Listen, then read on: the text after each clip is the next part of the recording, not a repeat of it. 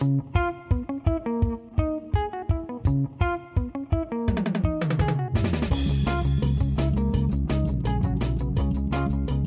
Hola a todos, bienvenidos a Bendito Fantasy, un podcast dedicado a discutir sobre Fantasy Premier League en español. Mi nombre es Leo y hoy me acompañan el Rubex y el Nil para celebrar nuestro primer Fan Fest de Bendito Fantasy. Y pues es que una de las misiones de este podcast es reunir las voces de gente apasionada por nuestro bendito fantasy de la Premier League y compartirlo con todos los demás. Por eso Hoy tenemos a dos invitados especiales que nos platican un poco de sus inicios y su historia y nos comparten su opinión acerca del formato preliminar de sus equipos de cara al inminente inicio del torneo. Y pues bueno, no los hago esperar más, gracias por estar por aquí y que comience el FanFest.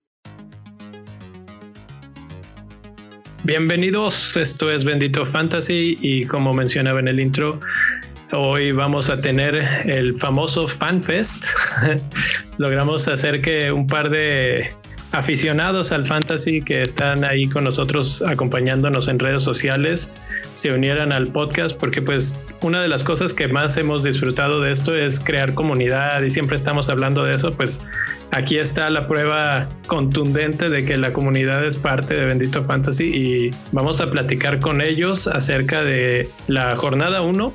Vamos a platicar de cuánto tiempo llevan en el fantasy, cuánto, qué es lo que más les gusta, qué es lo que han aprendido en los años que llevan aquí, etcétera. Entonces, pues sin más preámbulo, saludos Gerardo, eh, Luis, ¿cómo están? Bien, bien, gracias, gracias por, por preguntar y pues aquí andamos para darle un ratito.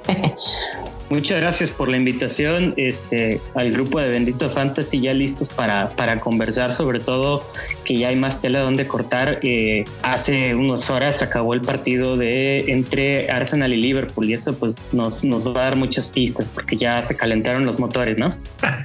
Creo que fue el primer... Eh, el primer momento ya que no sé si ustedes lo vieron, pero yo ya estaba así de que sí, Sala se ve bien, este se ve mal, este ya no le importa nada. Eh, como que ya empiezas a sentir. por ejemplo, viene bravo. Viene muy, muy, como que muy enfocado a hacer como más goles que otras temporadas. Entonces, me gustó el gol que metió y cómo estuvo jugando el Arsenal, pero hay que ver, hay que ver porque nadie sabe con el Arsenal, la verdad. Ya sé. Bueno, pues entonces, este, empezamos con una introducción de los invitados o. Sí, sí, sí. Que nos cuéntenos un poco de ustedes cada quien y cuánto tiempo llevan jugando al fantasy. Eh, si quieres empezamos contigo, Luis. Ah, ok. Bueno, pues yo soy pues Luis Cervantes. Ahí me encuentran en Twitter comentando la bendito fantasy casi todo. Este, empecé en la de empecé en la 18 19. Hace esto es para mi tercer año pues con el equipo oh. del fantasy y o sea, soy como Nubi, pues puede decirse, chico nuevo, pero este, pues he ido aprendiendo mucho y, buscando contenido primero en inglés y después en español. Y yo me acerqué mucho al fantasy porque pues a mí del fútbol, la liga que más me gusta sin duda es como la Premier League. Entonces, el hecho de que tengan como una herramienta para los usuarios o para el que ve el fútbol inglés, pues este, te ayuda mucho a disfrutar el juego de otras formas. Yo, por ejemplo, o sea, siento que se me hizo como tanto vicio, no sé, como un buen, un buen entretenimiento, que busco otros fantasies y ya de ahí ves el fútbol de diferente manera, andas viendo qué jugador que tú tienes está jugando en el partido, qué tantas posibilidades tienes de meter un gol, te enojas si le anulan un gol, si están fuera de lugar, si, si les llega tarjeta y todo el rollo. Entonces, este, han sido como dos años y ya para el tercero de experiencias muy, muy interesantes, pues. Excelente. Así es. Eh, Gerardo, ¿tú como cuánto tiempo llevas en este asunto? Pues fíjense que yo eh, les comento que comencé en la 2012, pero me ocurrió algo que es muy común. Abría mi equipo y lo abandonaba. Entonces tuve por ahí unos, una historia, pues un poco mala, porque creo que acabé entre el top 2 millones, qué sé yo.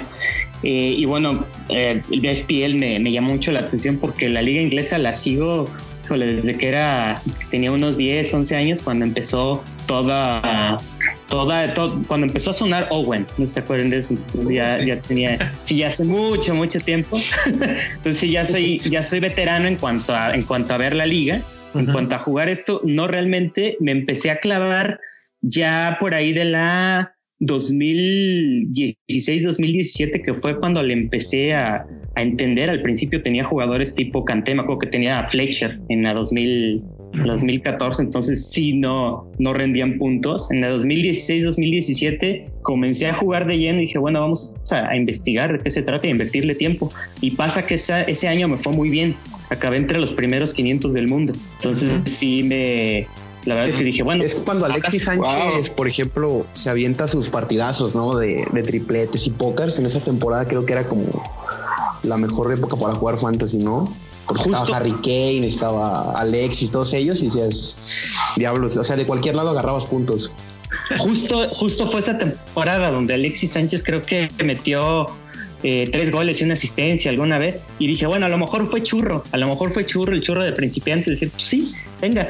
Y ya las otras, las otras temporadas le empecé a meter, empecé a investigar este, estadísticas, noticias, y pues ahí, ahí me, ha ido, me ha ido bien y, y pues la idea es seguir creciendo y este, justo esta temporada por fin, por fin concreté la idea de hacer un, de hacer, escribir algo, porque ya tenía la idea, pero nunca la había hecho. Entonces eh, hice una, una, página de Twitter que, ya la vieron, por ahí todos los que están aquí, que es la, la bitácora del FPL y, la idea pues es, es simplemente comentar, las, comentar las jornadas. Una vez que empiecen a poner el equipo y comentar, hacer análisis y apuntes y, y cuando los vi pues me dio muchísimo gusto porque este, tanto ustedes como Luis pusieron una muy buena, una muy buena introducción, ¿no? Justamente para captar gente, porque mucha gente eh, lo que le pasa es que no tienen paciencia, ¿no? O sea, abren el equipo, no le entienden y, lo votan. Digo, a mí me, a mí me ocurrió, ¿no? En su momento. Pero pues sí, básicamente es esa mi historia. ¿no? Sí, los, los clásicos conocidísimos equipos zombie que la segunda mitad del torneo. Nosotros tenemos una mini liga que, que será, tiene casi 10 años eh, entre los cuates de, literalmente los cuates de la, de la prepa o de la carrera, ¿no? Y varios de los equipos de esa mini liga terminan zombie. O sea, al final ya son cuatro o cinco los que realmente están haciendo cambios y los demás eh, de repente es frustrante cuando ves que ellos te hacen más puntos porque tienen desde la jornada dos a, vamos a decir, a Alexis o a Owen y, hacían un triplete y así, maldita sea, lo acabo de sacar por X razón. Sí, sí suele pasar, ¿eh? Este, que, que tú haces mil cambios y a lo mejor la jugada correcta en esa jornada era dejar al, al capitán de siempre, ¿no? Y pues esos equipos zombie dejaron a los mismos jugadores y al final hacen más puntos. Te quedas así súper frustrado de que A veces hay equipos zombies que hacen como el mayor puntaje de la jornada y la verdad ni te la crees así como... Y, eso, ah, dale, Gerardo, ¿querías comentar algo? Sí, de hecho he visto por ahí en Twitter que hay hay quien hace hasta ligas de equipos zombies. Es decir, pues vamos a hacer una liga, armas tu equipo y no le mueves nada en todo, en todo lo que, lo que pasa en temporada. Digo, no le he encontrado como el atractivo tal cual, pero pues digo, cada quien. Hasta cierto punto se, podría hacer eso, ¿no? Porque ahorita ya existe en varias eh, aplicaciones que te dicen cuántos puntos tendrías si hubieras mantenido tu equipo de la jornada 1. Entonces, o sea, ya no necesitas hacer un equipo y no tocarlo, simplemente puedes ir y buscar esos datos y decir, a ver, en la, en la puntuación zombie, ¿cuántos tendríamos? Entonces, eh, digo, eh, es un experimento interesante. Yo he checado y la verdad es que me iría más mal si no lo moviera. Yo tengo mis dudas, fíjate, porque siempre la ando regando con el capitán. Pero bueno, a, veces dejar un KDB toda la temporada puede ser una buena estrategia, ¿no? Y precisamente de eso quería platicar hoy, de la selección del primer equipo, porque si tú tienes un buen equipo al arranque, y decidiera ser zombie por un buen rato, vamos a decir que no todo el torneo, porque si no, ¿para qué estamos aquí? Pero, pero sí unas dos, tres jornadas, ver, dar tiempo a los, a los jugadores de que realmente muestren que, traen este año. Entonces, es muy importante lo que haces en, en el equipo 1 de la jornada 1. Y esta va a ser especialmente difícil porque, pues, que yo recuerde, no sé si ustedes que han jugado también un rato ya eh, o han visto Premier League por un buen rato, si, si recuerdan una que haya empezado con equipos que no juegan. Mm. No, no, equipos que no jueguen no creo. Sí, entonces este año pues ya sabemos todos que Manchester eh, City y Manchester United tienen sus respectivos partidos pospuestos y eso pues cambia muchos planes porque levante la mano el que no tenía pensado tener a Bruno Fernández o a Kevin De Bruyne en su equipo original. Yo los tenía los dos al principio. Fueron lo primero que metí fueron esos dos. Dije, vámonos. De hecho, para que pues se den una idea, para que se den una idea, Kevin De Bruyne, antes de que dijeran que no iba a jugar la primera fecha, tenía una selección del 67%. Ahorita anda más o menos como 30% abajo de eso. ¿Qué es? Es una brutalidad considerando que no va a jugar. Que el 30%, digo, igual y fueron gentes que, que lo abrieron el día uno y no lo han vuelto a checar, pero todavía es muchísimo. Ahora, la pregunta aquí clave es si esa lana no la están metiendo para Kevin De Bruyne, ¿qué creen que están haciendo con ella? Comprando a mm, a Salah, por ejemplo, o en Salah. ¿Qué creen? La popularidad de ellos no se ha incrementado, sigue más o menos igual. Así es. ¿Hacia dónde se está yendo? Guardando? Ajá, está guardando a lo mejor para otro jugador. Todos están esperando a Messi. El cambio. Todos están esperando a Messi, dice Rubex. sí, a Messi. Bueno, pues no, de hecho es un buen momento para hablar de eso porque nos agarró a media semana toda la noticia, ya habíamos grabado y nunca tuvimos chance de platicar de ese tema. ¿Qué opinan? ¿Se viene o no Messi? Híjole, yo, yo, yo sí no, yo no, hasta no verlo con una playera este azul, no me la voy a comprar. La verdad es que tengo, tengo mis reservas, o sea, es, algo muy, pero vamos, es fútbol y hay una frase, ¿no? Dice todo, todo puede pasar. Lo que sí es cierto es que donde llegara Messi, todos los planes, todas las estructuras de, equipos, de drafts, este, se vendrían abajo, porque empezar, empezar la, temporada sin Messi, digo, bueno, se tendría que, quedar así porque el Manchester City tiene, tiene una blank game week. Pero, pero imagínense toda la estrategia que debe haber detrás de esto. Algunos usarían este, la wildcard en la jornada 2, pero este, habemos otros como yo que sí tienen sus reservas, ¿no? Al respecto, es decir, es, una, es un comodín muy preciado como para usarse la segunda o tercera jornada. ¿Cómo ves, Luis? Si sí si, llega, ¿cuánto crees que valga? 12 puntos. Se cortó un poquito, 12.5 creo que fue lo que estaba diciendo. O sea, ¿tú crees que no cueste más que, que Salah y Mané? Salah y Mané cuestan 12 y, Messi estarían 12, 12.5. Yo creo que estaría igual.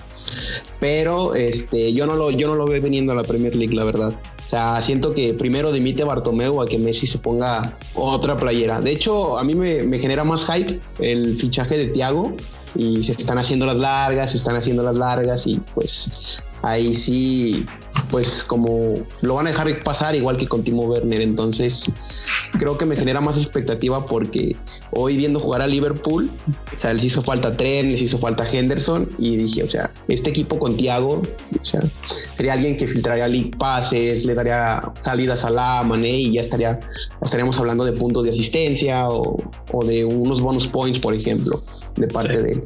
Y con Messi, pues todos saben lo que juega Messi, ¿no? Es, es, un hombre de otra liga, es un hombre que cuando quiere definir un partido, pues nomás se la dan a la zurda y se acabó. Entonces yo creo que si llegara a venir, todos lo tendríamos. Yo creo que más del 50, pero no, yo sí soy muy escéptico en eso, no creo que se cambie de, de equipo. ¿Cómo ves, Neil? Si llegara a venir, ¿cuánto le das tú de precio? Si llegara a venir, de entrada no llega la fecha 1. Es poco tiempo para todas las cuestiones legales, entonces yo creo que más bien la wild card lo utilizaremos para traer a Messi. Y le calculo que podrían dar por ahí de unos 13, 14, si le tienen que dar a fuerza un plus sobre Salah y por ser el personaje que es, no por no y por nivel también. La realidad es que Messi hasta sin condición te define un partido. Es el Messi podría ser el gordito que entra cinco minutos a la cancha y te mata.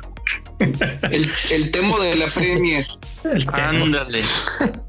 Ay, Dios, no acabamos de decir esto. Compararon a cualquier con Messi. Digo, obviamente hay regiones, ¿no? Hasta en los perros hay razas. No, y hay una gran diferencia. Cuauhtémoc anduvo con Galilea y Messi no. pero, pero bueno, eh, yo creo que Niel tiene razón. Un 14 a mí me gusta más o menos. O sea, más que eso se vuelve complicado ya para, siquiera para completar un equipo. Ahorita como están las cosas, ya es complicado. Y, lo platicamos en unos segundos quiénes son sus primeros elegidos en la, en la alineación y es bien complicado terminar con jugadores que finalmente te gusten todos. Entonces, con un jugador que cueste más de 12, que en este caso es Salah o Mané, se pone demasiado difícil pero sí considero que necesitas ah, ponerle un precio más alto precisamente porque si no todo el mundo lo va a tener. O sea, va a ser va a ser Messi y otros 14 y, eso pues como que le quita un poco de sabor al juego. En cambio la estrategia de decir bueno yo no me voy a gastar los 14 que vale Messi y los voy a repartir en mi equipo que es lo que normalmente pensarías cuando no tienes a un premium pues aquí tendría que aplicar todavía más.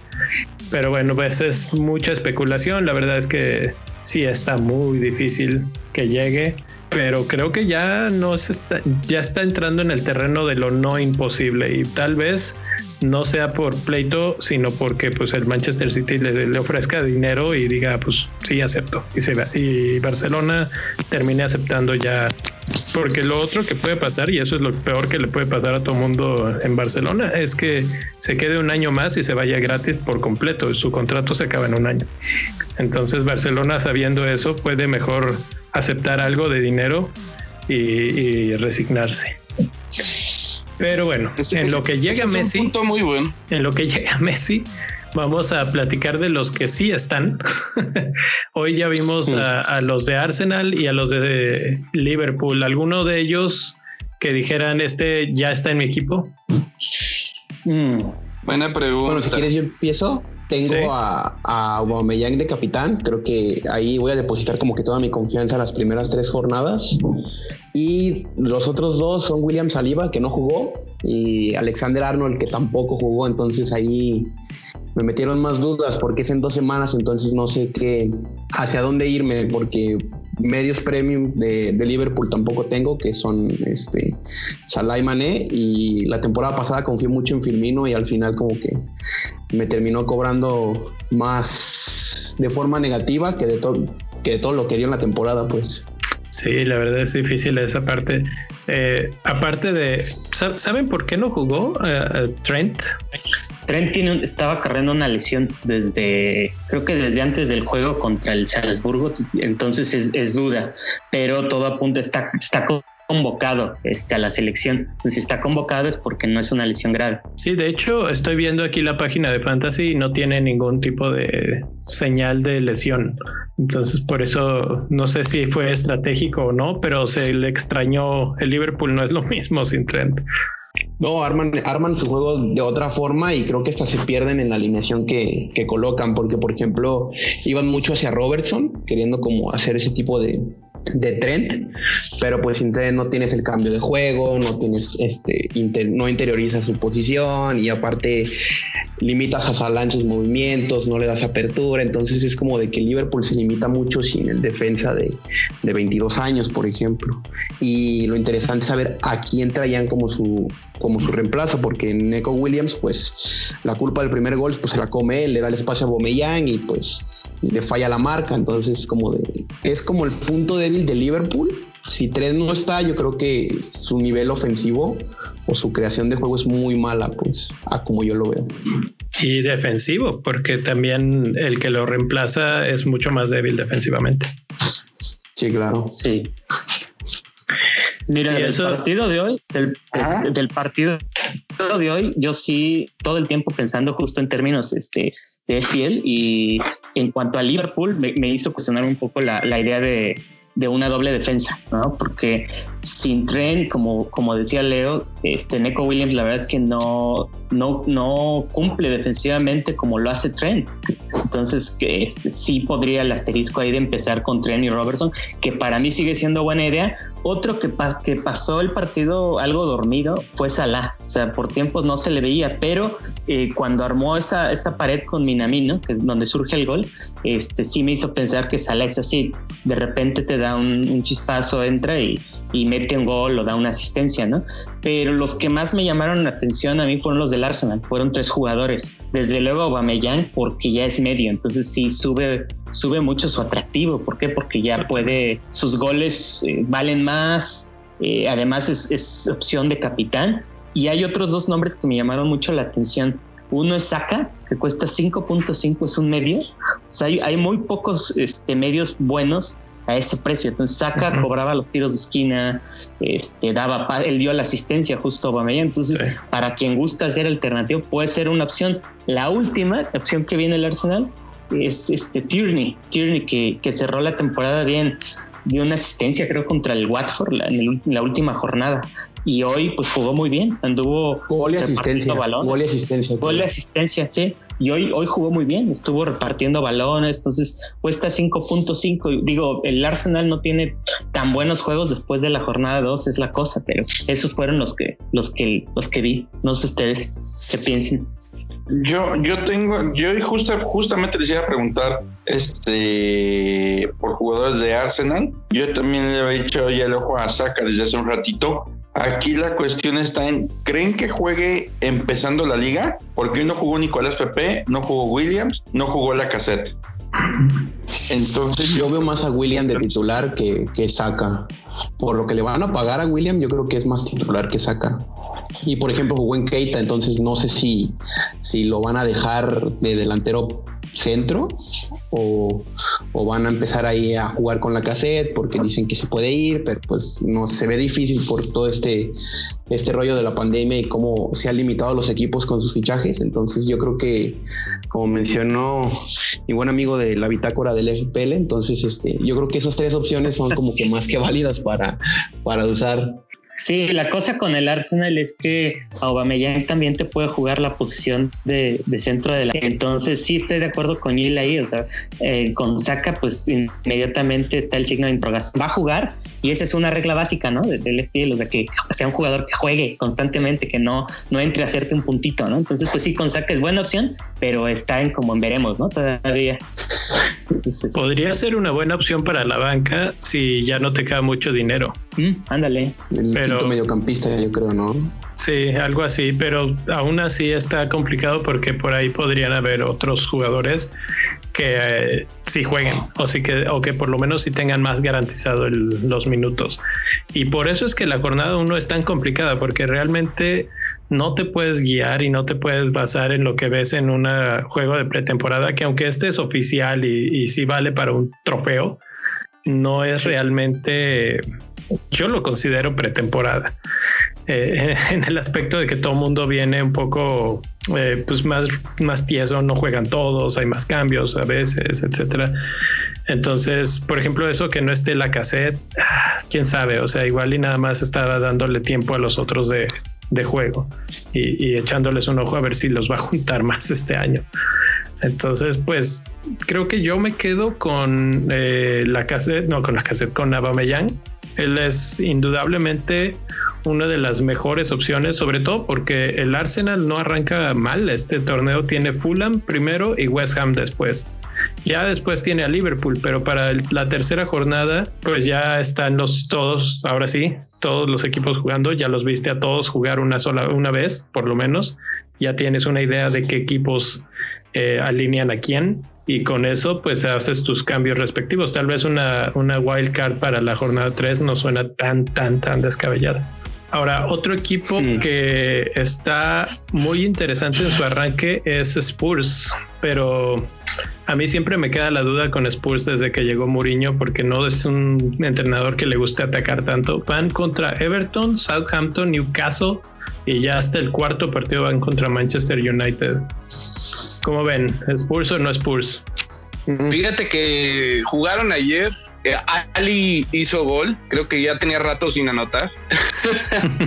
este, a mí me gustaba mucho tener a Ali en mis equipos. Ojalá, ojalá que retome nivel. Yo, yo sí podría considerar a algún eh, jugador de Spurs por ahí creo que habían hecho una buena contratación, ¿no? Sí, hicieron a Hollier y luego van por Doherty, entonces creo que están más sólidos que antes, pues, porque por ejemplo Doherty tiene mucha proyección, entonces ahí me interesa ver qué hace con Harry Kane, porque Kane está, creo que es el precio más barato que ha tenido desde que es premium, o sea, está en 10.5 entendiendo que la inversión no es en, la delantera, sino en el medio campo, está muy barato, por ejemplo. Entonces está como de pensarse entre los delanteros premium, que podrían ser Agüero, Bardi y, y, Kane, que son los más caros. ¿Cuál de esos tres puede tener mejor temporada? Yo creo que Harry Kane es más que válido. Y por ejemplo, a mí, yo tengo a Son, pero la temporada pasada me jugó muy chueco porque lo tuve contra Everton y es cuando lo, expulsan. Y luego contra Chelsea también le dio otra oportunidad y lo volvieron a expulsar. Entonces es como de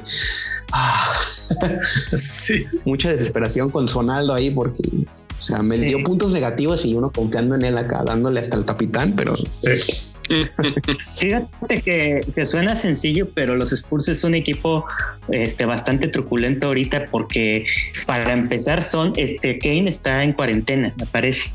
Entonces, este, yo no tengo duda en que regrese a, a, ser titular porque, vamos, es el delantero talismán, ¿no? Pero Son es la pregunta. Veo que muchos equipos lo tienen y es muy buen jugador, este, pero más cuando no está Kane. Cuando no está Kane, pues hasta lo ponen de, de delantero pero no sé si se acuerdan la temporada pasada después del, después del parón.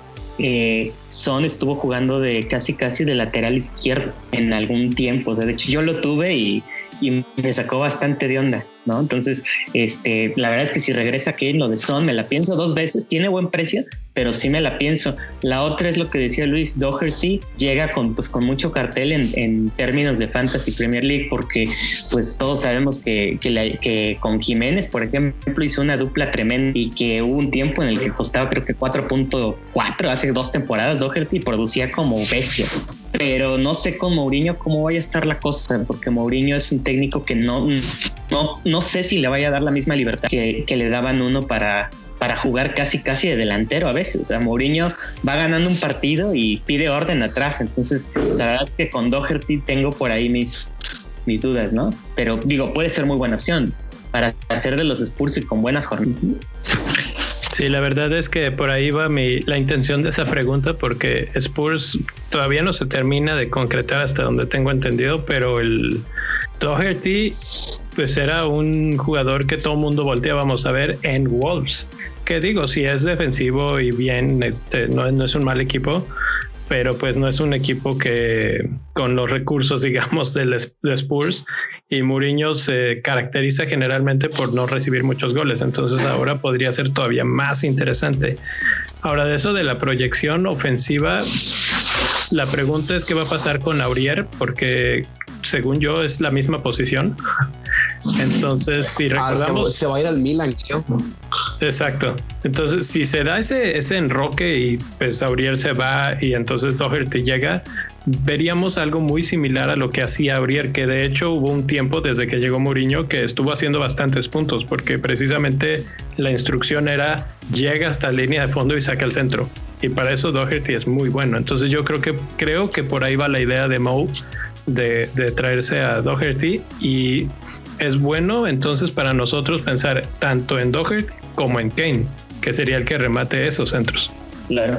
Bueno, siguen siguiendo con la lista de equipos que están así como que interesantes en, el inicio. Ya mencionábamos eh, los, los delanteros que son más premium y uno de ellos pues siempre es Jaimito Bardi, que empieza contra West Brom y Burnley, que bueno, no es una defensa fácil generalmente.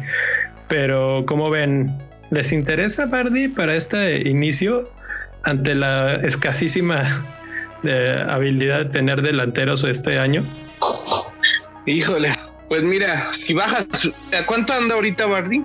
Y este es un punto. No, no, es mucha lana para que no te asegure mínimo un gol, ¿no? ¿Por qué no?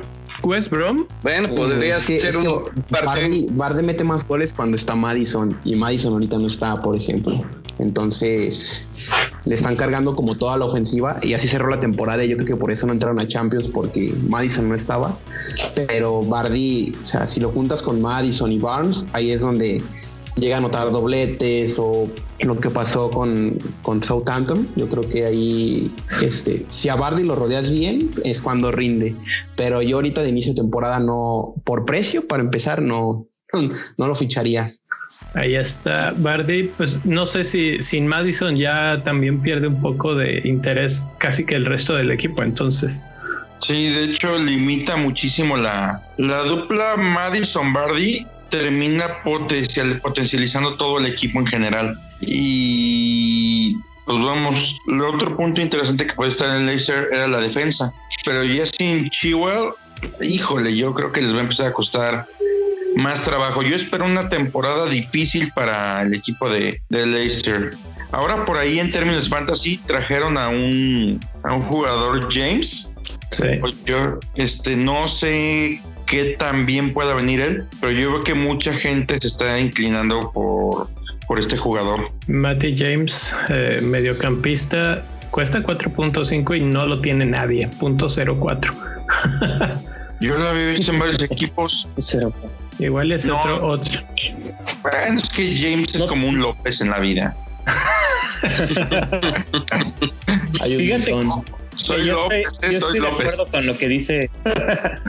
que yo estoy de acuerdo con lo que dice Neil. Este, la verdad es que Lester perdió mucho, no solo con Madison y Van, sino en la defensa. La defensa ya hacen chivo y eh, se olvidan de Pereira también. Se Exacto. Cuando empezó la temporada pasada, Pereira andaba como loco, o sea, metía goles, asistencias. Entonces, sin él, sí pierden un, sí pierden, sí pierden algo de, ofensiva, yo creo. Y, y la, la, verdad es que yo he visto que muchos le están tirando a la defensa. Muchos tienen a Justin, a un tal Justin, que es este lateral derecho, justo el reemplazo de Pereira.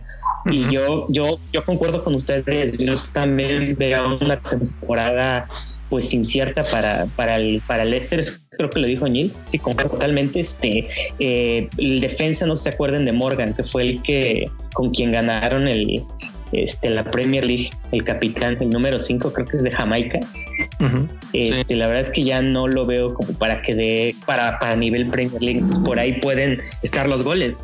yo sí le pongo signo de interrogación con lo de Bardi, pues estoy de acuerdo. No, no, yo no iría por él en principio, aunque pues cobra penales, ¿no? También es una, es otra de las cosas que tiene, pero pues sí, no, no iría por él. Así es, la verdad es que está. esto no justifica. Está difícil.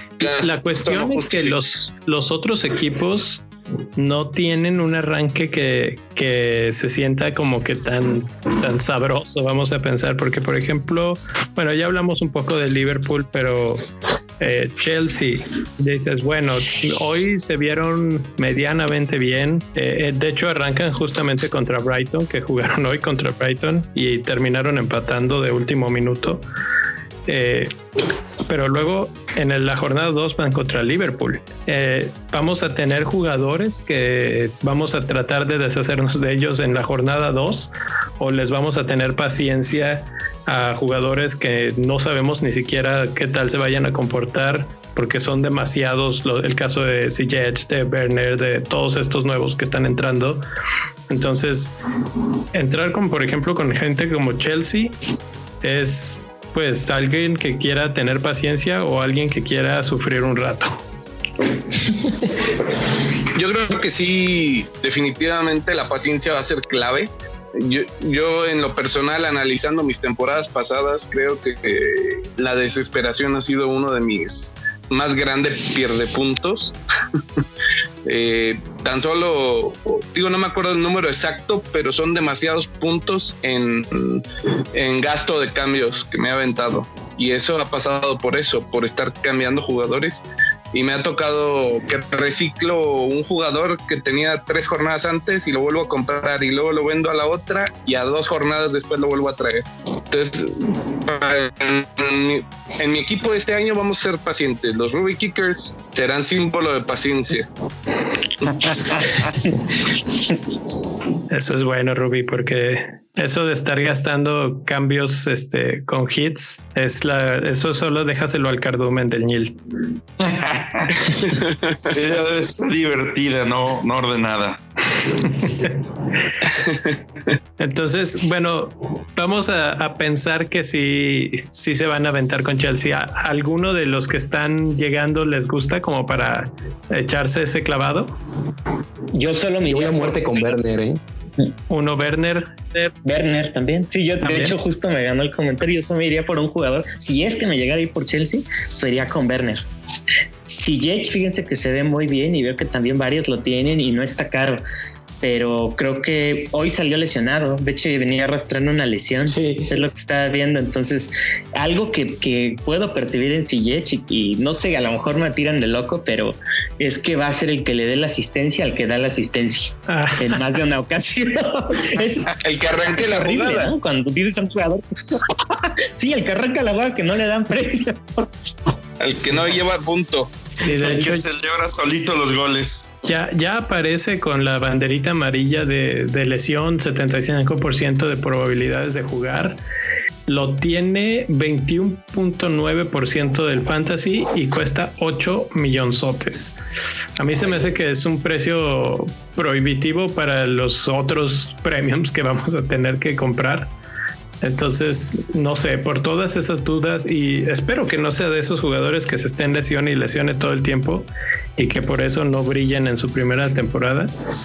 Eh, Pulisic fue más o menos así, como que jugaba, jugaba bien, todo el mundo decíamos, ah, es el momento de Pulisic y otra vez va para afuera porque ya le dolió algo. Entonces, pues no sé, eh, es un poco más incógnita. Creo que Werner pues sí, sí se ve como lástima por Tammy Abraham, pero yo creo que sí, sí va a ser el titular indiscutible en Chelsea. Su primer partido ya metió gol. Entonces lo veo como el delantero a seguir o el delantero a escoger este año. Probablemente por encima de Jesús, probablemente por encima de Agüero y no sé, Jiménez, pero Jiménez yo todavía tengo la, el presentimiento de que no vamos a tenerlo este año, de que sí se va a terminar yendo. Entonces Werner es con 9.5 probablemente el último premium del equipo, no tan caro, no tan barato y lo tienen ya 40% del fantasy. Ahora hay que evaluar otro punto, ¿eh? En, ahorita que tocaste Jiménez. Jiménez probablemente se vea disminuido en su producción porque no creo que le traigan un gran reemplazo para Matt O'Harty. Y esto le va a pegar. Esto le va a pegar Sí, aunque de eso eh, platicaba el otro día en Twitter de eso y ya tienen el reemplazo de Matt O'Harty. Se llama Adama Traoré. Lo que pasa es que por la banda, porque no jugaba Dama, eh, él era de hecho siempre cambio porque Doherty sube toda la banda y terminaba tirando el centro.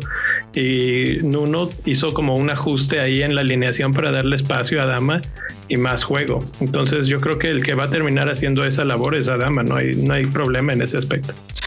yo, tengo como un sueño guajiro ahí. Yo sí tengo un sueñito ahí en, Wolves, que es si van a querer un carrilero que les dé proyección ofensiva y les dé asistencia, pues es el Tecatito, ¿no? O sea, juntas dos mexicanos, ya fue MVP de la, de la liga portuguesa, entonces ahí, a mí me gustaría verlo ahí, pero el que lo quiera sacar tiene que pagar 30 millones y yo no veo a, a los Wolves desembolsando 30 millones por un, por un lateral. Está barato, ¿eh? Para lo que genera está barato. Sí. La verdad es que podría ser un movimiento hasta desde el punto de vista de mercadotecnia. Si ya tienen una playera verde que casi casi es la de la selección nacional de México. Eh, es más, alguna vez llegué a leer que hay más aficionados de Wolves en México que en mismo Wolverhampton, Inglaterra. Entonces, para eh, mantener la mercadotecnia. Sí, sí, sí, no sería un mal movimiento. No, no he oído yo absolutamente ningún rumor al respecto, pero estaría divertido. sí, claro. ya, ya hablando, pues si quieren ya hablamos de los Wolves directamente. Este, ese es uno de los equipos que más conflicto me están generando para crear mi draft porque estoy la verdad en que en 50 y 50 para ver si empiezan bien o con cierta resaca, porque pues ven que la vez pasada iban bien, iban bien, iban bien y pum, se quedan sin, sin Europa League, pierden en Europa League y pues bueno, ahorita también tienen la baja de, me parece, de Johnny, ¿no? el lateral izquierdo que también les ayudaba mucho defensivamente. Y ahorita veo que todo mundo tiene a vinagre, no sé si lo han visto en el equipo. Suena chistoso ver ahí alguien con un apellido vinagre. y yo la verdad yo, yo, yo ahorita estoy más inclinado por no, no apostarle mucho a los goles porque pienso, tengo la sensación, no he hecho el estudio, que son, este, empiezan lentos. Las temporadas, no se acuerdan, la vez pasada creo que también pasó, ¿no? Van agarrando ritmo y, y de vinagre, de vinagre yo tengo una muy mala memoria porque creo que hace dos temporadas justo eh, salió como una opción de 4.2 millones y yo lo puse contra el contra el Huddersfield, me parece, y dije, ah, ya la hizo, ya seguro tiene clean sheet y asistencia. Sí, tómala. Les va ganando en casa el Huddersfield 2-0. No sé, eso influye un poco mi, mi perspectiva. Sí, no sé qué piensen ustedes de qué, qué, jugador de los Wolves agarrarían. No sé, está por ahí Jiménez, que sigue siendo, sigue siendo talismán del equipo penales, pero como decía Añil, o sea, no sé qué tanto le afecte la falta de los, de los carrileros, ¿no? Sí, yo tengo en mi equipo a vinagre con saliva. ¿Por qué? Porque se ve divertido precisamente. yo también. El equipo de Añil es una fiesta y ¿por qué no? Vinagre puro con saliva. Vinagre con saliva. Y agradezcan que nunca llegó puñal de, la Real Sociedad a mi equipo. Ah, no, ¿dónde estaba? Sí, el Osasuna, creo, ¿no? Con el sí, ahí estaba el Osasuna, este puñal. Eh, es horrible apellidarte así llegar al fútbol mexicano, cabrón. ah, Dios. Bueno, pues sí, la verdad es que sí es un muy mal apellido en ese aspecto. a, mí de, a mí de Wolves me gusta para, para despuntar este año a Dama. Yo creo que ya, ya mostró lo que puede hacer, ya se asentó más en el equipo, a menos de que lo vendan. Él puede ser el, el gran jugador de este año del Fantasy, porque está en 6.5 nada más. O sea que no está tan caro, lo tienen 18.7% ahorita de jugadores y vamos a tener que ahorrar en algún punto en medios. Y él pues es un buen medio. Y si se va a Doherty no va a crecer, no va a hacer más que crecer su potencial de juego. Entonces, Adama Jiménez, porque pues sí, sí lo tengo. En, de hecho está en mi draft en estos momentos. Vinagre yo creo que su gran... Eh, punto que, que tiene a favor es que está muy barato, cuesta 4.5 y además está casi garantizado que va a jugar porque Johnny no está este, sano. Entonces, pues ahí está un jugador baratoto en un equipo equilibrado que quién sabe que también les vaya en defensa, pero tampoco creo que les vaya muy mal. El problema es que empiezan contra Sheffield United y luego contra Manchester City. Ahí está el verdadero problema de Wolves. Mm, pero Sheffield no es así como una defensa que te que ya no es un ataque voraz realmente. Es un equipo como Wolves es un ataque ordenadito y ya. Entonces puede pintar para pues ya le ganaron dos veces no entonces eso sí. Sí al City le tienen la medida pero pues sí es el es el City en la era previa a Messi. Es que yo siento que el, que el City, por ejemplo, va, va, a pecar de lo mismo, porque nada más ficharon a Nathan Ake en defensa, de que contra los equipos que le contragolpeen, no, no lo saben defender porque por eso se fueron de Champions, los Wolves le ganaron dos veces, el, el Southampton le ganó 1-0 también la temporada pasada y, y, tú ves ese City que tiene el balón, tiene el balón y nomás no mete los, los goles, pues entonces ahí es donde, donde te la piensas mucho. Entonces yo sí, con Wolves yo sí tengo a los tres jugadores, o sea, Vinagre por barato, Traoré por el potencial que, que mencionas que tiene y, y Jiménez pues ha estado conmigo las tres temporadas, entonces como de es el, chico de la casa, no lo puedo traicionar.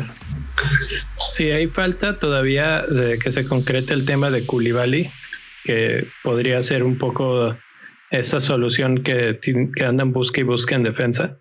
pero su problema siempre es el mismo, esos contragolpes que son muy letales en la Premier League y en general en Europa. Muy bien, pues, ¿y qué les parece si hablamos ahora de, de más defensas, de equipos más chicos?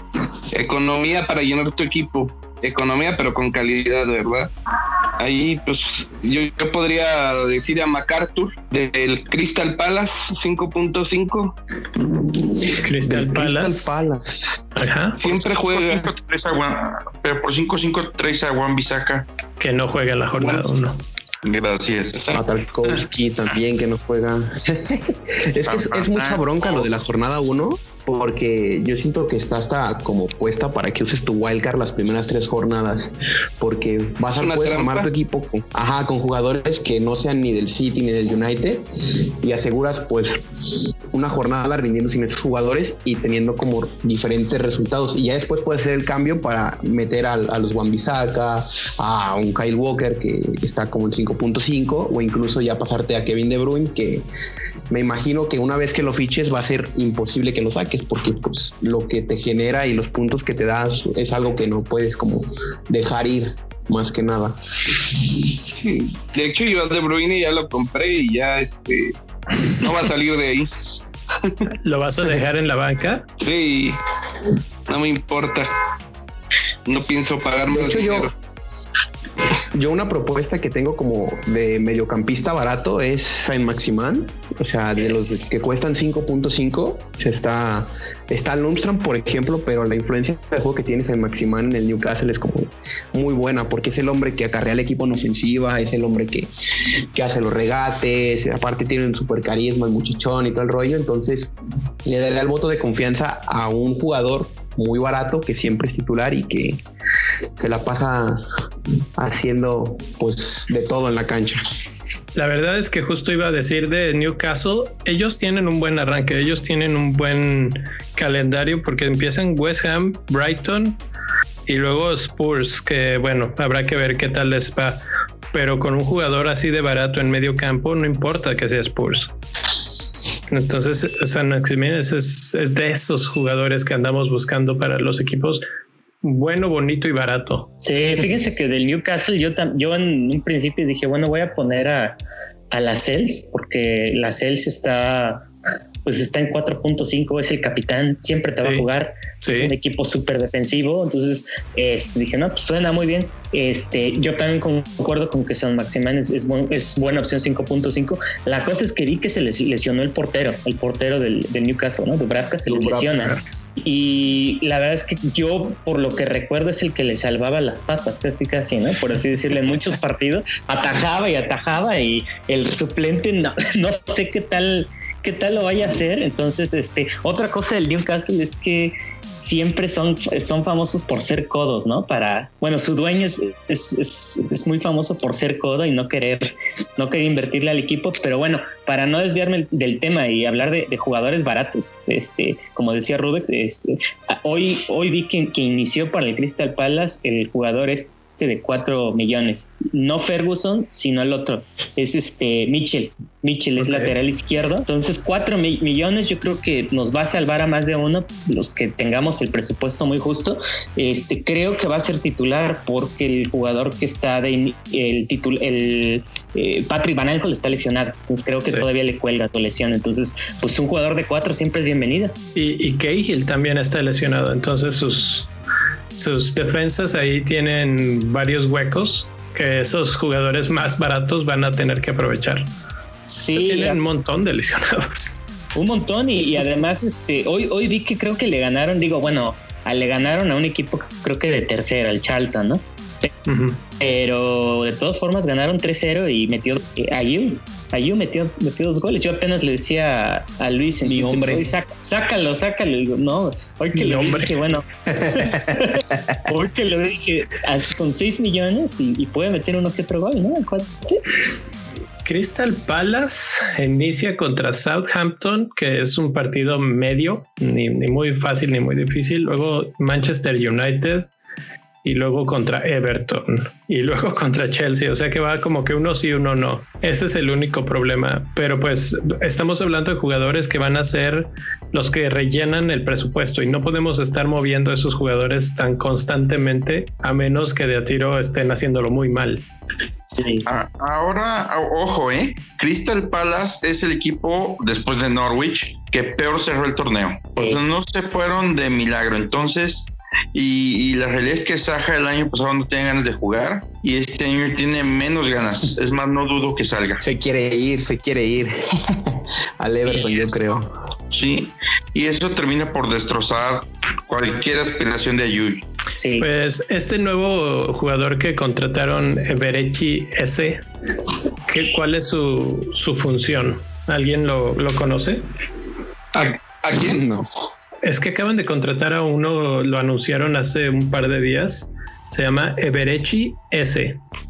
Mediocampista. Yo solo sé que 6 millones. Solo sé que sí tenía mucho cartel en segunda, que varios equipos que jugaba para el Queen Star Rangers y que sí quería salir ya de la segunda y hasta donde yo sé sí es un jugador ofensivo, pero pues sí le veo unos siete goles, seis asistencias, cinco asistencias, nada mal para para su precio, pero como decía Neil, este, el Crystal Palace, pues hay que tener cuidado porque cerró muy mal el torneo y apenas justo leía que muchos de sus jugadores del primer equipo vencen contrato este año y no los han renovado. Entonces, como pareciera que hay caos en, el club, o imagínense, se te va medio equipo, ocho de los once titulares se te van, es como empezar de cero. Probablemente sean candidatos al descenso. Entonces, alguna vez Daniel nos trajo una serie de datos de cómo funciona este asunto de la Premier League y cuando te vas, etcétera. Y cuando te vas, todavía la Premier League te da dinero. ¿Por cuánto es? Tres años, ¿verdad, Neil? Tres años serán 60 el primer año, creo que 45 el segundo y 30 el tercero. Pero si no asciendes rápido de vuelta, para que lo logres, pues es un brete. Sí, pero lo que yo estoy pensando, considerando todo esto que se está mencionando, es que una estrategia para ellos sería casi, casi que descender, que se les vaya en todo mundo y reconstruirse en la segunda, bueno, en la Championship. Bueno, es que hay una cosa, ¿eh? Crystal Palace es de las nóminas más viejas de toda la Premier League, además de eso. O sea, yo creo que va a haber algunos que renueven contrato y, se y ya terminen su carrera. Pues ahí está. Este sí, ya, ya lo medio busqué. Eh, él admira a Saja, este nuevo jugador S. es E-Z-E. Dice Saja makes life easier. O sea, como que eh, su, su idea es tener una muy buena colaboración o hacer muy buena mancuerna con, con Esperemos que eso le dé un poquito de más vida al ataque de, de Crystal Palace, que la necesitan para poderse mantener si es que eso pretende. Y sí, en términos generales, ¿cuántos premios abonan los equipos? Buena pregunta ahorita que ya empezamos a armar, ¿cuántos premiums tienen? Y premiums, vamos a decir por, por línea. Tres, yo tengo tres. Que es a, a Trent, a Aubameyang y a Werner y quizás Son, por ejemplo pero la idea yo siento que es tener a los tres y ya irlos, irlos rifando, pues, o sea, si te alcanza para tener a De Bruyne, pues sacrificar, no sé, a un Aubameyang o incluso el delantero y ir rotando así. Yo siento que para gastar tanto, yo creo que con tres y complementas a tu equipo, porque no soy mucho de dejar como suplentes en la banca, o sea, como que gastarme todo el dinero en titulares y dejar gente de 4 millones en banca, sino de que me gusta alternar mucho entre estados de forma, equipos y fixtures. Entonces, tener balanceado los 15 a mí se me hace más a gusto. Ok. Pues yo, yo prácticamente tengo que ajustar mi equipo otra vez porque tenía a De Bruyne y a Fernández. Y a Phil Foden también tenía, pero pues yo creo que voy a cambiar a Phil Foden y a Fernández. De Bruyne se queda en la banca. Ah, bueno, y también tengo a Alexander Arnold. No sé si al final lo voy a, a cambiar. Dicen que puede que no juegue, ¿verdad? ¿Quién sabe? ¿Quién sabe? No creo. Yo sí creo que llega. Llega la primera jornada. Este, bien y fíjate que me llamó la atención mucho tu estrategia, Rubix, porque vas a dejar a, a De Bruyne en la banca y eso te va a ahorrar una transferencia para la jornada 2 o 3. Entonces, pues también tiene lo suyo esa estrategia. Me gusta, me gusta. De hecho, he considerado este, hacerlo en dejar a De Bruyne o a, o a Bruno Fernández en la banca. Por ahora yo solo tengo a Arnold, hijos así en la mente, todavía no tengo bien mi equipo, mi draft. Tengo a Bruno, tengo a Aubameyang y tengo a Salah, nada más de, de, de premiums. Sí. Ahora, ojo, ¿eh? Kevin sí es importante para el torneo, pero no juega la primera jornada y su arranque no está cómodo. Ok. ¿No? Entonces no sé qué tan qué tan bueno puede hacer eso para el sitio, no sé si valga a lo mejor la pena arrancar con Salah y Aubameyang en lugar de, de De Bruyne y alguno de estos dos, no sé, ahí hay que evaluarlo, pero este sí el arranque de City va a ser difícil. Y la otra, Kevin te promedia un gol o asistencia por juego. Entonces, no, y otra cosa con Kevin De Bruyne es que es que no sé, es que contra los equipos grandes, no sé si lo han notado, pero es una máquina. O sea, incluso le tira más a la portería cuando juega contra Liverpool, cuando juega contra el, incluso el United. O sea, como que Guardiola lo, lo sube un poquito a Kevin. Y entonces, pues bueno, no sé, eso es, una incógnita de qué eh, tan, qué tan bueno. Creo que eso obedece a que los equipos grandes se les encierran menos, entonces encuentra un poco más espacio para el disparo en, eh, a comparación de jugar contra Burnley que va a jugar con dos bloques de cinco casi casi enfrente. Entonces soltar esos disparos o encontrar esos huecos es un poco más complejo. Pero, pero sí, efectivamente, yo creo que De Bruyne va a ser de esos infaltables por algo ya estuvo en 60%, luego lo vendieron y va a volver a subir. Eh, yo creo que la estrategia de Rubex le va a redituar en el aspecto de el precio, porque cuando ya esté disponible y se vuelva a venir la banda que el, el 30% que lo vendió, lo va a mover el precio bastante, bastante. Y quién sabe qué tan complicado sea para los que no lo tenemos eh, conseguir alcanzar ese precio. Aunque no les vaya bien a Manchester City, que lo dudo, en las primeras jornadas es muy probable que la gente lo compre y no lo venda. Entonces ya no se recupera ese precio. Y pues lo vas a tener que comprar a más de que es 10.5 que ahorita está. Ahorita está en 11.5. 11.5, sí. Sí, está en 10.5 es Fernández. Exacto, sí, estaba pensando Fernández. Y por ejemplo, la línea, bueno, la línea arriba realmente ya la platicamos. Ahora yo tengo una buena pregunta para ustedes. ¿Pensarían en traer a alguien de los equipos recién ascendidos? ¿Y a quién? Yo, creo que... obviamente. ¿A quién, perdón? A Rodrigo, Rodrigo de que acaba de llegar al Leeds. Creo que va a ser como el hombre gol del, del Leeds y con Bielsa. Cuando, o sea, también está Phillips, pero es un, es un contención, un defensivo, pero yo creo que ahí estaría, ahí está la papa, amigos. Y también Mitrovic, que está baratito. Y pues son 6 millones y te ayuda a rotar y a, hacer presupuesto. ¿Qué me dicen de Pablo Hernández, de Leeds? Mediocampista. Nadie trae información. Creo que va a pasar va a pasar lo mismo con él junto con lo que pasó con, con Buendía en el Norwich, que era el, hombre que más producía con ellos y más asistencias creaba del equipo. Era pues el que tenía el poder ofensivo, pero no, pues se antoja difícil. Pues, o sea, yo al Leeds se, pienso que se van a quedar, pero con, igual que el Villa el año pasado, o sea, al final de temporada y salvándolo. Entonces puede ser un nuevo tipo de Jack Grealish, por ejemplo, de, hecho, les voy a decir algo. Pablo Hernández trae los números muy, muy, muy similares a los que generaba Jack Grealish en su última, en su última temporada de Championship. Pero hay una diferencia. Pablo Hernández es un jugador veterano, Grealish no. Les voy a aventar otro nombre y ustedes me dicen si lo traerían a su equipo. Pereira del West Bromwich. Mateus Pereira. Ajá. Mateus. Sí, yo lo veo mejor a, Mateus Pereira.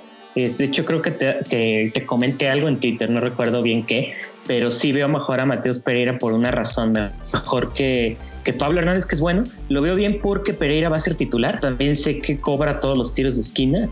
No sé si cobre los tiros libres, pero sí sé que gran parte de lo que el equipo haga ofensivamente va a pasar por... Y eso es bastante bueno por 6 millones.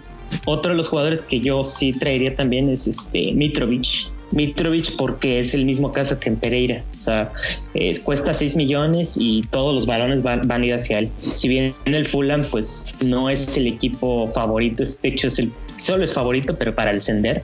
Este, creo que Mitrovic te puede andar metiendo uno que otro gol.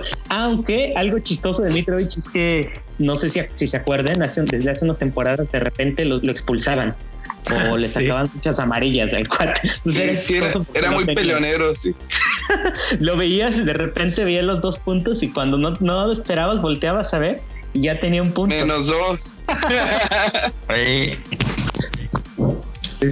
Oye, pues, pues mira, así de rápido viendo la, la lista de jugadores de los más seleccionados, tenemos ahí a Alexander Arnold con 55.7%, Timo Werner con 40.4%, De Bruyne con 37.8%, Aubameyang 36.6%, Salah con 32.7% y Mitrovic 30%.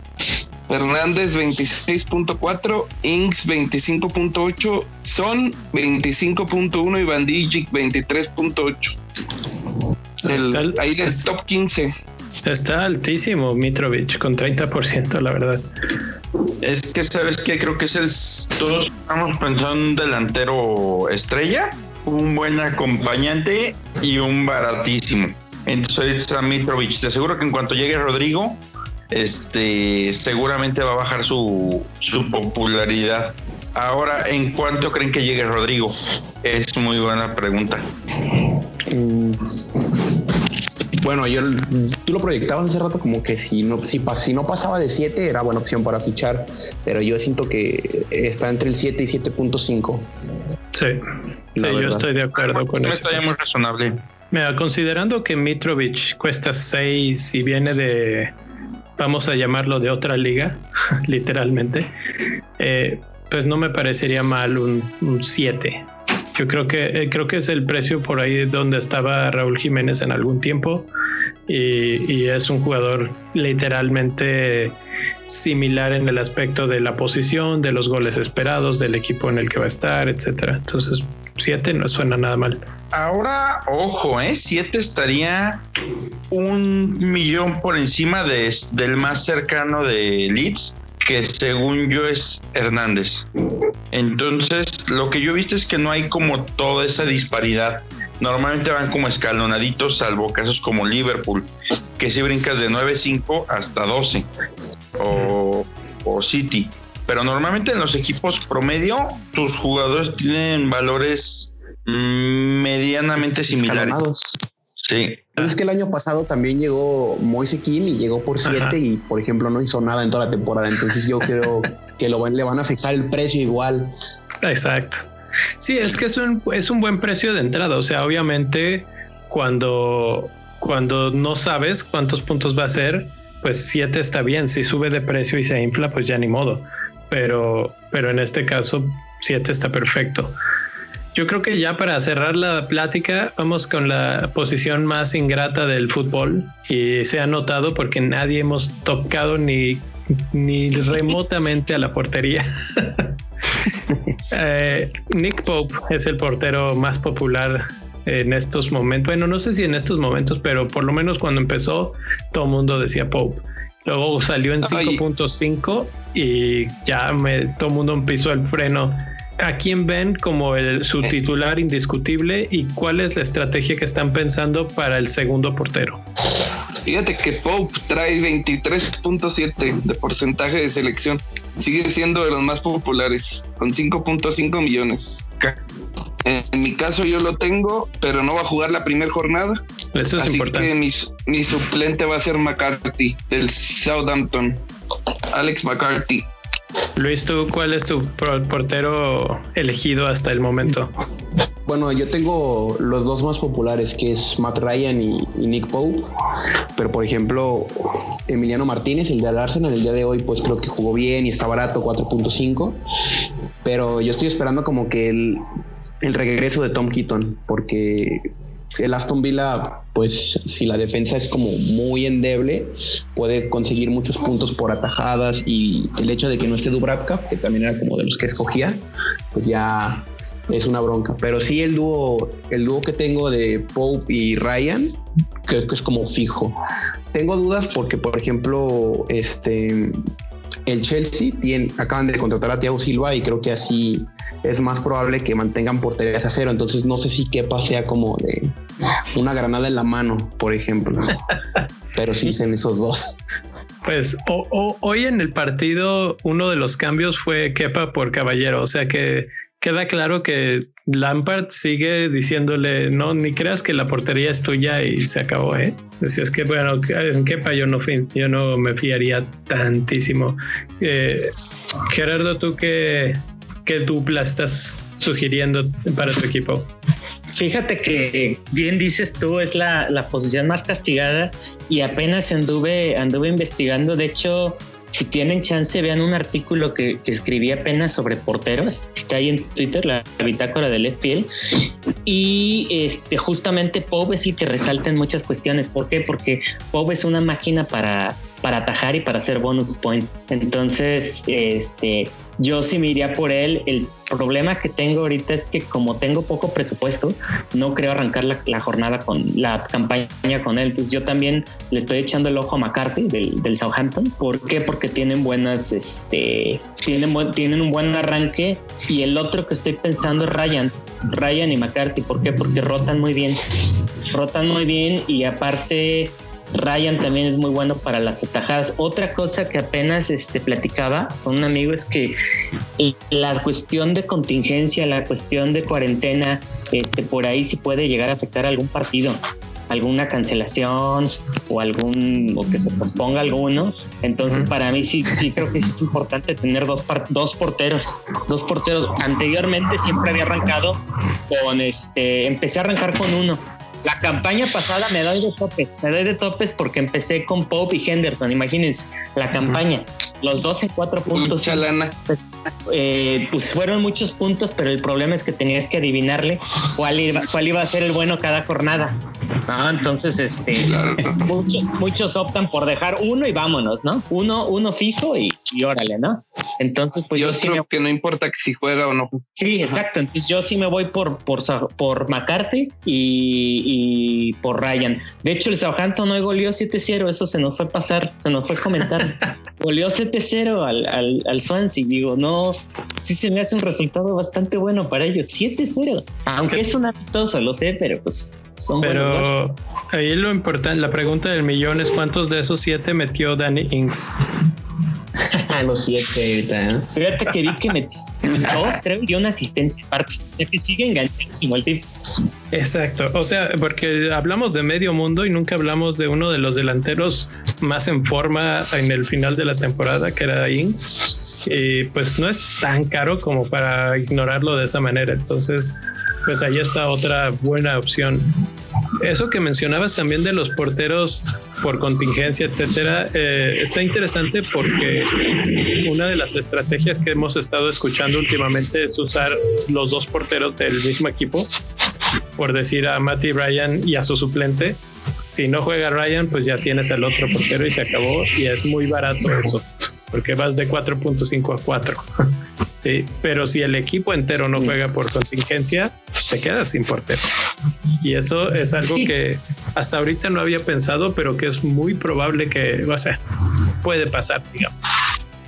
A mí me pasa, por ejemplo, en el, en el fantasy de la Liga MX, que ahí está el Niel ahí peleándole duro, es de que te salen jugadores con COVID y de repente dices, ¿y ahora quién meto? Porque pues es algo que puede pasar. Por ejemplo, ahorita salió con Pogba. Pogba salió con, con positivo, sí es cierto. Va a ser como jugarte la ruleta ahí entre quién vas a traer o si tienes a alguien en tu banca para reemplazarlo. Así es. Pues bueno, creo que le dimos una buena repasada a, a, lo que hay todavía. La verdad es que no está todo definido. Hay varios jugadores que pueden llegar que no han llegado por, eh, por alguna razón o que se van a ir. Entonces, pues no, no está definido, nos quedan un par de semanas y, y, pues se ve como que ya empezamos a agarrar un poquito de estructura, por lo menos tener el calendario y decir, Manchester City no está, entonces, ¿qué vas a hacer? Spurs tiene buen arranque, ¿qué vas a hacer? Chelsea, pues ahí están sus jugadores, ¿qué vas a hacer? Etcétera. Eh, pues ya nos da para, para tener este tipo de discusiones que no se van a acabar hasta de aquí a, a que arranque de, de, pleno la liga. Pero por lo pronto, pues muchas gracias por estar por aquí, de platicar con nosotros. Eh, si quieren compartir dónde los pueden seguir en redes sociales una vez más para pues para seguirlos y, y la verdad es que los dos están poniendo muy buenas cosas eh, nosotros tratamos de darle retweet a, a, varias de ellas algunas que se nos escapen pero pero la verdad es que han habido buenos, muy buenos posts por ahí, tanto, tanto gráficos como de, de hilos. Entonces, pues vale la pena. Si quieres, empezamos contigo, Luis.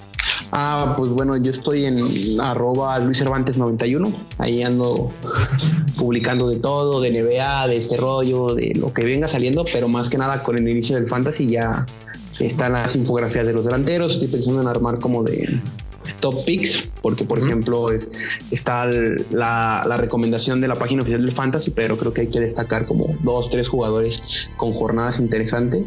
Y pues ahí está, para que le busquen y me sigan y ahí compartimos pues información del Fantasy. Gracias Luis. En mi caso, en mi caso pueden encontrarme como como arroba y la idea es estar eh, publicando un análisis o una especie de diario de, de, la jornada para mi equipo, pero pues también voy a, voy a estar subiendo contenido, algunas recomendaciones, algunos differentials quizás que puedan surgir por ahí. Y la otra es que voy a estar subiendo unos artículos que estoy escribiendo este, para una página que se llama eh, Fantasy Football Titan. Entonces, pues van a estar ahí en, en, mi página de Twitter por si les quieren echar un ojo, el, el, último que subí justamente fue de porteros, entonces me metí mucho en las estadísticas. Comparé a Pop con Yori, con, con Ryan, con, con McCarthy y, y, explico un poco lo de las salvadas y los bonus points para quienes quieran este, darle un vistazo. Y, y pues bueno, eh, seguramente este, estaremos en contacto en, en, en Twitter y, y muchas gracias por la invitación a, a Leo y a todos. Sí, no, no, será la última vez, ahí está arroba bitácora de FPL. Se estaba cortando un poquito entonces para que quede ahí. Y pues, pues nada, gracias por aceptar la invitación y esperemos que no sea la última vez que tengamos aquí un fan fest. Eh, estaremos sí. platicando, digo, ahorita está un poco raro porque todavía no se termina de, de afianzar todo, pero empezar a hacer estos divagues de, de equipos, de jugadores, sí. de quién sí, quién no, pues es lo que nos tiene aquí, aunque falta todavía un montón. Eh, eh, pero en las próximas semanas se irá aterrizando un poco más todo. Y, y, vamos a estar con todo ahí en todas las redes sociales. Nada más recordarles que nos pueden seguir en todas las redes sociales habidas y por haber. Próximamente hasta Facebook, que, que Rubex nos va a hacer favor. Es el embajador de Facebook. Pero pues ahí Así está es. TikTok, Instagram, Twitter, etcétera, etcétera y en todas las plataformas de podcast, pues también. Y si no encuentran en alguna, avísenos porque pues esa es la tarea del mi rey. Y si no la, y si no está, es que no lo hizo. y finalmente, si quieren apoyar al proyecto de Bendito Fantasy, no olviden que pueden pasar a patreon.com diagonal Bendito Fantasy y pues ayudar a que tengamos más información, pagar alguna suscripción, alguna cosa. De ahí salen esos fondos. Entonces, pues cualquier aportación es súper apreciada. Y pues nada, nos queda para despedirnos y volvemos en una semana para más pláticas de fantasy. Gracias a todos los que estuvieron por aquí y nos despedimos. Bye. Gracias. Hasta luego, arriba la fiera. Gracias, gracias. Arriba la fiera. Venga. mi monarcas, extraño mi monarcas, de verdad que lo extraño.